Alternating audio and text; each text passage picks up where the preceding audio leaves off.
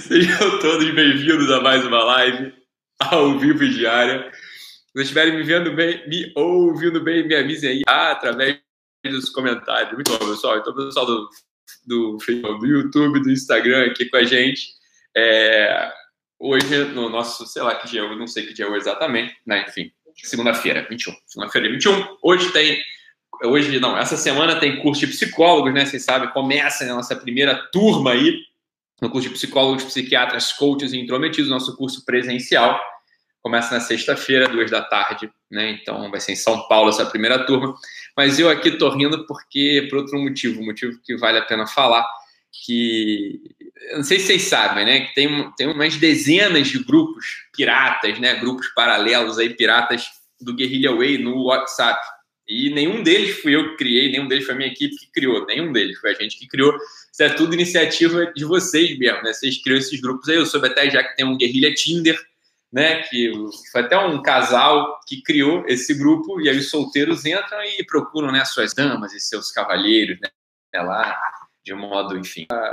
Só se fala duas coisas nessa semana, só se falava duas coisas nos grupos, né? Do, de WhatsApp, do Guerrilha que uma delas é o meu sumiço dos stories, né? E, e o pessoal aí falando o que aconteceu com o doutor, não aconteceu nada, aconteceu que no final de semana eu tô aqui trabalhando, né? Então tava montando, né, o, a coisa do curso, né, organizando direitinho a coisa do curso, tá com a minha família, não aconteceu absolutamente nada. Mas realmente ontem, quando eu respondi alguns stories, né, o pessoal voltou lá o acesso, lá 100 mil pessoas vendo aquilo lá, o negócio de outro mundo mesmo. Então, é, foi divertido. E a outra coisa, que é essa sim, que é a mais engraçada, é que parece que já tem uma lenda urbana aí é, rondando né, o, os grupos de WhatsApp, que é uma tal de tia Elsa, que supostamente é uma tia minha, que entra é, clandestinamente nos grupos de WhatsApp para recolher informações e me repassar, né? Estão falando mal de mim e tal. E, e eu não tenho nenhuma tia chamada Elsa, isso que é o mais engraçado. Então, assim, e tem. Se eu tenho né, uma tia chamada Elsa que está fazendo isso, ela é absolutamente desconhecida para mim e não está me chegando as informações de vocês falando mal de mim, tia Elsa. Pô, tia Elsa, é, vamos trabalhar direito aí, né? Você tá, só tá aí, virou da ABIN agora, Agência Brasileira de Informações, mas não me repassa nada, aí complica, né? Então, podem falar mal à vontade lá nos grupos que a tia Elza não está trabalhando bem. A tia Elza não está não tá me repassando absolutamente nada. Então, fiquem tranquilos aí. Beleza, pessoal? Então, mas ó, só relembrando, esse grupo aí é coisa de vocês, né? Daqui a pouco vai dar briga, eu conheço esse tipo de coisa. Tem nada a ver comigo esse negócio, mas se vocês quiserem, faz aí o que vocês quiserem. É... Muito bom. Então, tia Elza está falhando miseravelmente nessa função aí de me passar as informações, tá? Então, pode continuar falando tranquilamente. Então, eu tenho uma tia Elisa de Araraquara, mas eu não vejo essa tia, deve ter o quê? 20 anos, 30 anos, sei lá quanto tempo eu não vejo a tia Elisa. Agora, a Elza, não tem Elza nenhuma. Tinha. Não tem Elza, da minha família sequer tem Elza, né? Então, não, não sei se tem alguma Elsa na família? Não tem Elsa nenhuma.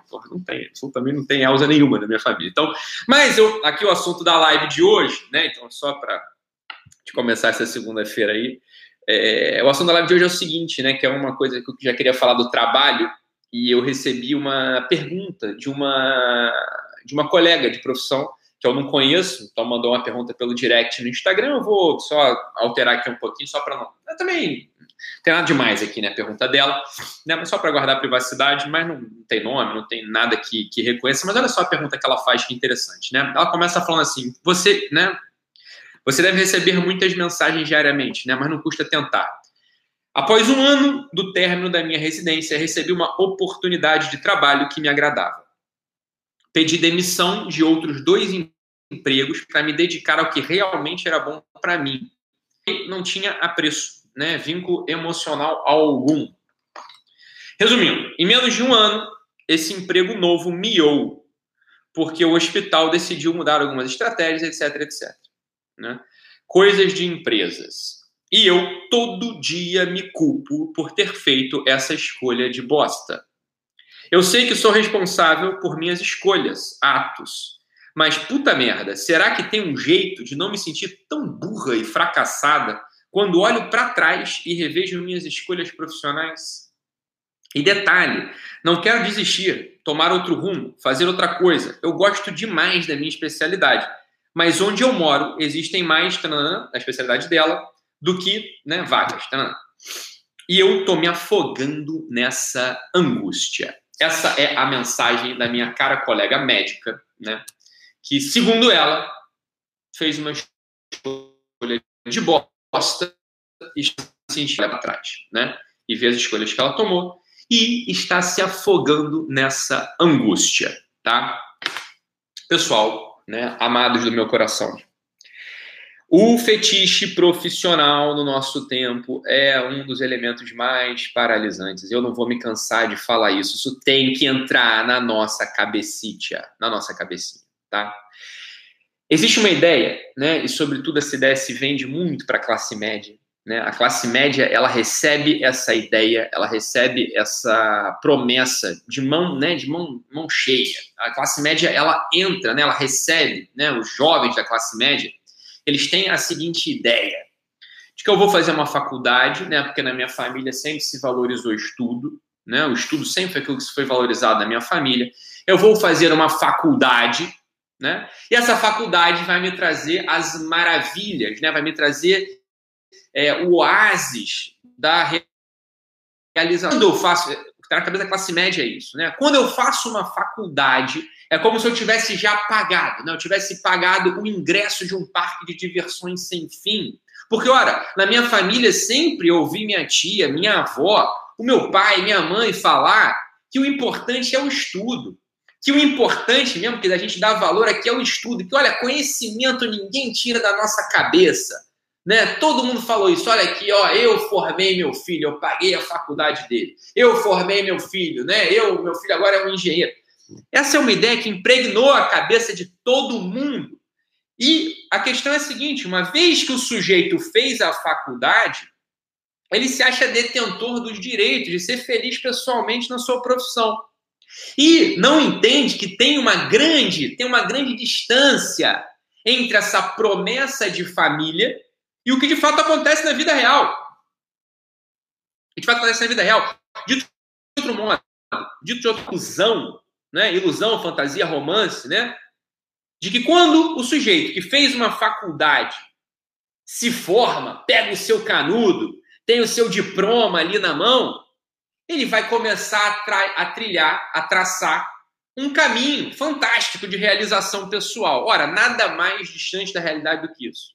Então, em primeiro lugar, minha gente, em primeiro lugar, meus amores, ama amados e amadas do meu coração, né? Que ideia é essa que ideia é essa de que a gente entra na vida profissional, né? E já vai tocar ali de, de largada, já vai tocar ali de, de, de início naquilo que a gente imagina que é um sonho, naquilo que vai remunerar a gente bem, naquilo que a gente vai se sentir bem, bem satisfeito. De onde vem essa ideia louca? De onde vem essa ideia louca? Então, só, pessoal, então, primeiro ponto aqui, vamos lá. Já falando direto para minha colega aqui. A vida profissional ela é feita de idas e vindas mesmo. A gente tem que ter na nossa cabeça claro, claro, isso tem que estar na nossa cabeça desde o início. Desde o início tem que estar na nossa cabeça isso de modo muito claro. A vida profissional é feita de idas e vindas. Não há o mais mínimo motivo, né? Vamos, vamos analisar a situação. Para essa minha colega médica, formada, com uma especialização rara, está se sentindo de algum modo angustiada. Eu entendo de onde vem essa angústia. Ela achou que fosse dar a atacada certeira da vida dela. Ela largou dois empregos e foi para um hospital que faliu. Sei lá, né? Ora, isso é a dinâmica mesmo, mesmo do trabalho. Essa é a dinâmica do trabalho. O trabalho é isso. Uma pessoa que não entenda que essa é a dinâmica do trabalho, a pessoa que não entenda que isso é, é, é a vida laboral do homem adulto, né? Vai sempre estar frustrado. Porque tinha na cabeça a seguinte ideia: olha, eu me formei, fiz minha especialização, qual que é o próximo passo? Ser feliz no meu trabalho. Né? Vou te contar. É, isso acontece com todo mundo, todo, todo mundo que eu conheço, né, acontece isso. Você veja, veja bem, eu me formei, né, fiz um colégio, né, razoável, passei de primeira para o meu vestibular em medicina, né, com 16 anos já estava na faculdade de medicina, já tinha passado, fiz a minha faculdade, tranquei ali um tempo, porque eu fui estudar filosofia lá fora, né? Depois voltei, depois fui estudar de novo, né? E aí me formei. Mas o que acontece? Eu, meu, meu primeiro emprego, né, já ia fazer psiquiatria mesmo, né, já ia fazer psiquiatria. Mas olha só, eu entendi cedo. Por que, que eu entendi cedo? Porque eu casei assim que eu, né, eu me formei casando, né? Me formei, casei já tinha um filho logo em seguida, né, na faculdade. Pá! Eu já entendi logo cedo que, veja, tem um primeiro elemento aí da vida profissional que é muito simples, né? Que é muito fácil, é ganhar dinheiro. Isso é um elemento muito, muito claro da vida profissional. Você tem que botar dinheiro em casa. Eu entendi isso por quê? Porque essa era a minha realidade, né? Eu tinha um filho, estava casado, e precisava botar dinheiro em casa. Então, né, onde é que eu botei aqueles meus sonhos da filosofia? Olha só, preste atenção. No meio da faculdade, eu tranquei a faculdade para estudar filosofia fora, tá? Então é claro que você pode imaginar que é o seguinte: o Ítalo, desde lá atrás, já tinha essas ideias, né, de conseguir dar aula para bastante gente, conseguir impactar, de conseguir explicar coisas que ele entendeu. Não obstante, no, assim que eu me formei, eu precisei pegar plantão em CTI, domingo à noite. Né? Eu com filhinho, com esposa, tendo estudado um monte de coisa de Aristóteles, Platão, São Tomás de Aquino, né? filosofia contemporânea, filosofia espanhola, estava pegando minha malinha né? para passar a noite num plantão de CTI. Né? No plantão de CTI. Estava dando plantão de CTI, que sequer era a minha especialidade. A minha especialidade é psiquiatria, mas o CTI pagava mais eu sabia fazer aquilo, a exigência que se pedia aqui era baixa, né, de especialização, estava dando plantão aqui no CTI, né?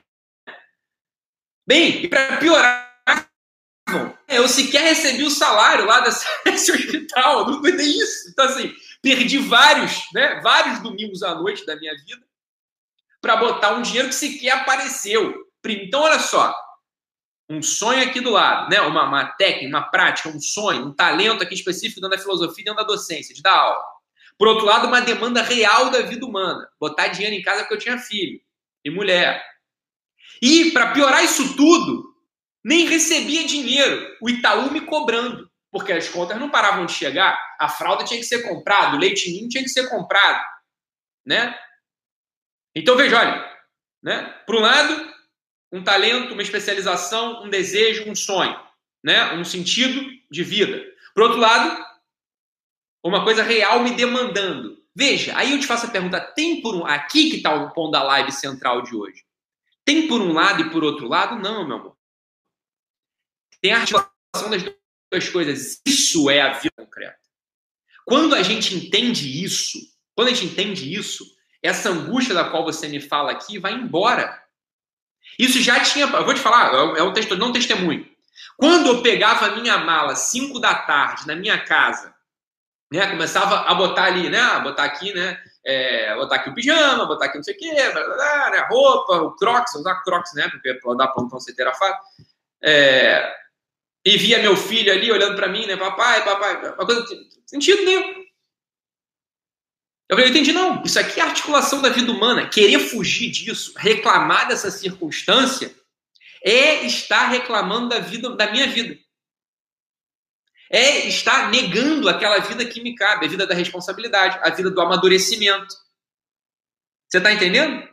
Então veja, a angústia, ela só se coloca, a angústia só aparece quando a gente não entende. Então, olha, por um lado, aqui na minha história, lá no início, assim, né?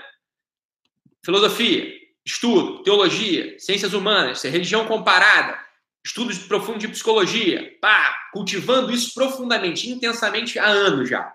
Há anos eu já estudava essas coisas profundamente, esperando o momento, né? E por outro lado, um bebezinho lindo chorando, precisando de fralda, precisando de leite, precisando pagar aluguel, não tinha casa própria nem pensar, né?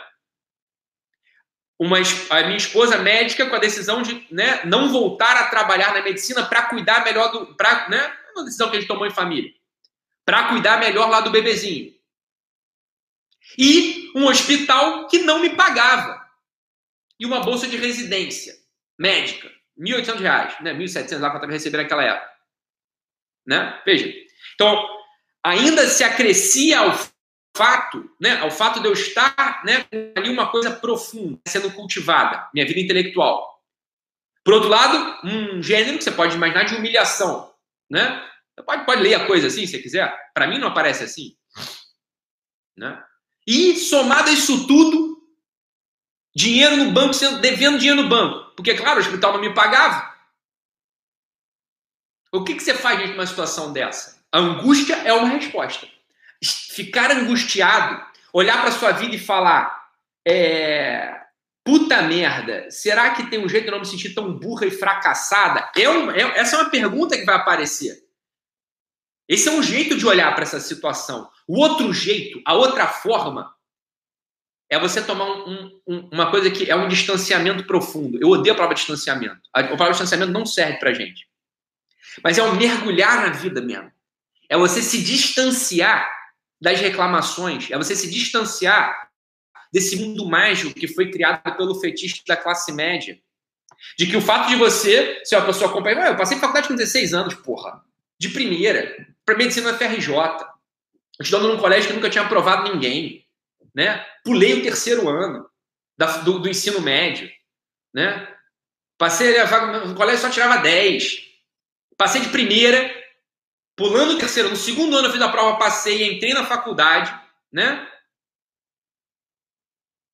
Na faculdade, faculdade com certo pé nas costas, entendi aquilo tudo, traz para diante, ainda estava mergulhado na filosofia. Veja, né? se eu entrasse nesse fetiche da classe média, eu ia falar, porra, o que, que aconteceu com a minha vida?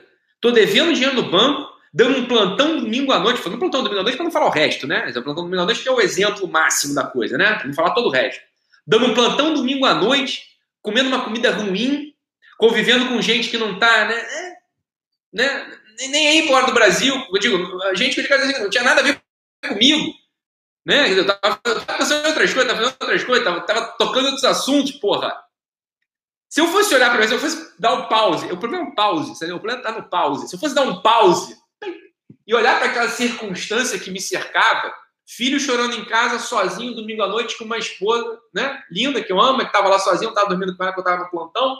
Depois devendo uma, uma grana no banco, porque eu não me pagava, o hospital absolutamente. Ainda tomando pau na residência, porque, óbvio, nenhum colega meu da residência gostava de mim, óbvio que não, eu entendo isso perfeitamente, eu deixava furo lá, né? É óbvio. Porra, dois filhos, três filhos na residência médica, né?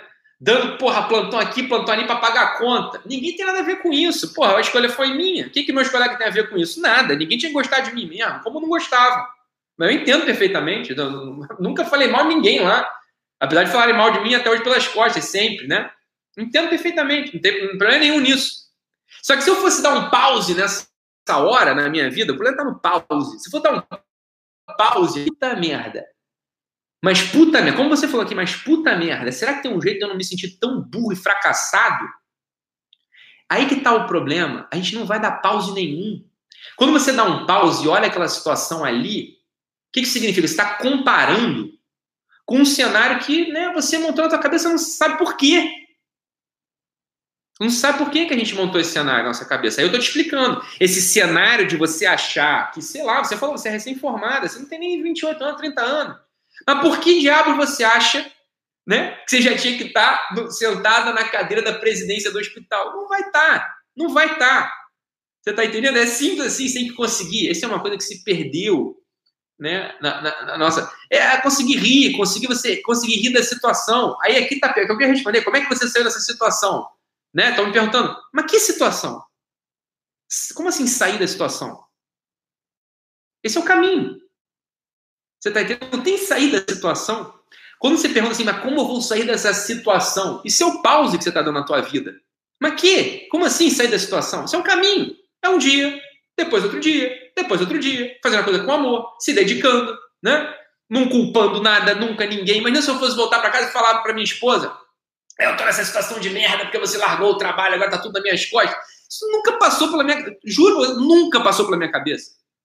E a mãe, assim, chegar em casa, dar um beijo nela, dar um beijo no meu filho, né? Dormir quando estava cansado do plantão. falei, mas que situação?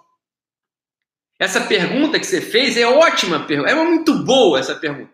Mas como é que você saiu dessa situação? Mas que situação? Olha, quando eu vejo aquela, aquelas palestras motivacionais do pessoal, né, que vai, né, não, estava naquela situação, aí eu fiz tal, né? Entrei aqui na, na, nesse marketing multinível e agora eu tô andando aqui de Mustang, naquela situação. Mas que situação? Que bobeira! E se eu domingo à noite? Falei, tá bom, porra, qual o problema? Você tá entendendo? Qual o problema? Essa é a vida. Essa é a vida. É a vida é essa. Você tá entendendo? E se um dia me tirarem tudo que eu conquistei aqui? Porque eu conquistei um monte de coisa. Eu sou novo pra cacete, tenho 33 anos. Né? A clínica grande, um monte de dinheiro entrando, um monte de gente dependendo de mim, um monte de gente. Tá bom, mas se perder isso tudo? E se perder isso tudo? Eu tô falando para você, sinceramente, é aprender a viver no muito, é, viver, é viver com muito e com pouco. Na abundância e na carência. Isso é o segredo da vida. E a gente só consegue isso quando a gente entende que ah, não tem situação. Como assim situação? Que fetiche é esse? O lutar da vida, o lutar da vida é uma batalha. É uma batalha de corpo a corpo, do dia a dia, com você, com você mesmo. Sempre dando o seu melhor.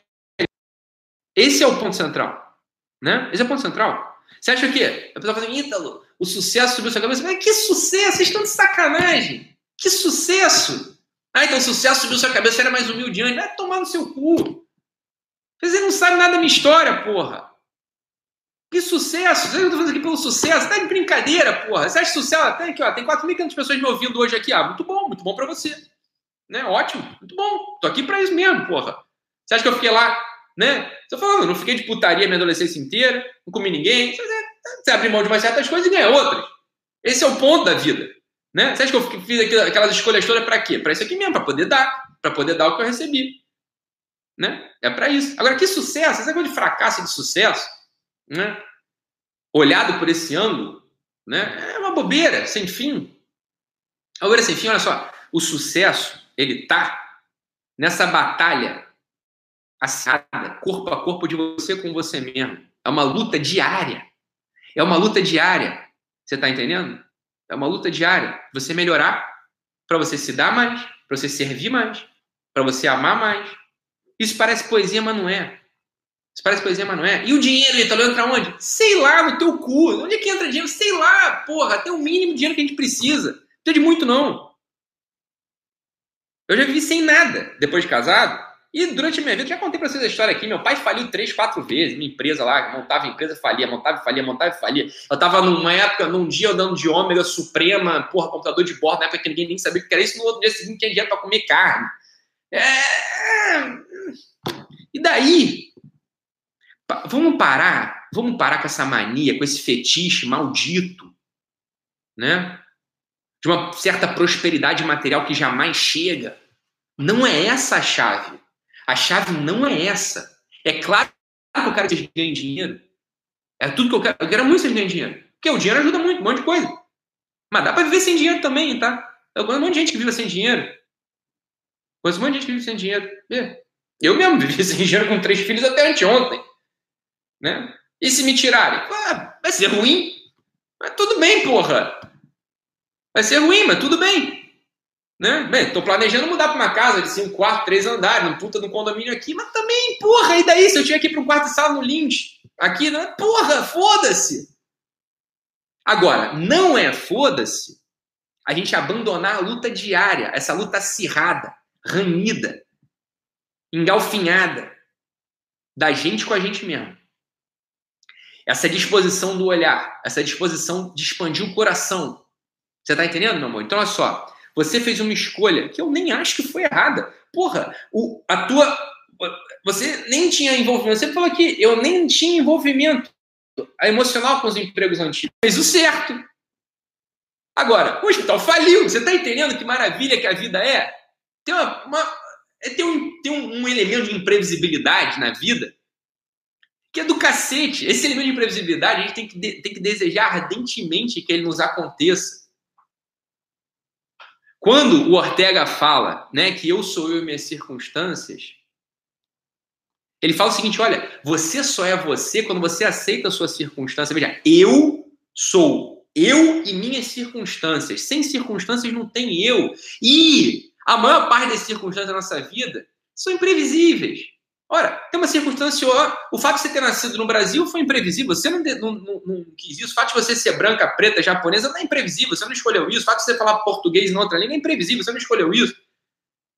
As circunstâncias elas são dadas de, uma, de um modo que você não controla. A Mara, você estava apegada por um fetiche. Né? Você queria estar, tá, sei lá, ser rotina aí da tua, da tua atividade, né? A rotina, para quem não sabe, médica assim, ah, é, um, é um lugar bom de se chegar na carreira médica, né? Quer dizer, você não é mais plantonista, você já é. O hospital conta com você, conta com a sua presença rotineira. Então você é um rotina de um certo serviço. Você está ali todos os dias, você é um médico assistente rotineiro ali, né? Você não é rotina, você voltou àquele estado de recém-formada, como você colocou, dando plantão. Eu vou te dizer o seguinte, meu amor. Pode ser, e pode ser o contrário também. Mas pode ser, e porque a carreira médica tem um certo padrão de evolução, que se você trabalhar com constância, se você trabalhar com amor, se dedicando, né, sem reclamar, servindo, se antecipando, não humilhando ninguém da enfermagem, da fisioterapia, né? Em dois, três anos, você vai assistindo de serviço novo. Né? Vai ser. Agora, são dois, três anos, você está entendendo? Não é menos do que isso. Nenhuma. Ó, os serviços, os hospitais, os empregos têm seu tempo. E a gente tem um tempo nosso. A angústia vem justamente desse descompasso entre uma coisa e outra. Né? Quando você vai assim, não, mas eu preciso. Eu sei, então se acalma, porque o hospital não precisa agora. Né? O hospital não precisa agora. Então você vai ter que se acalmar. Você tem que se acalmar. Você tem que, em primeiro lugar, limpar essa fantasia. Essa fantasia. Né?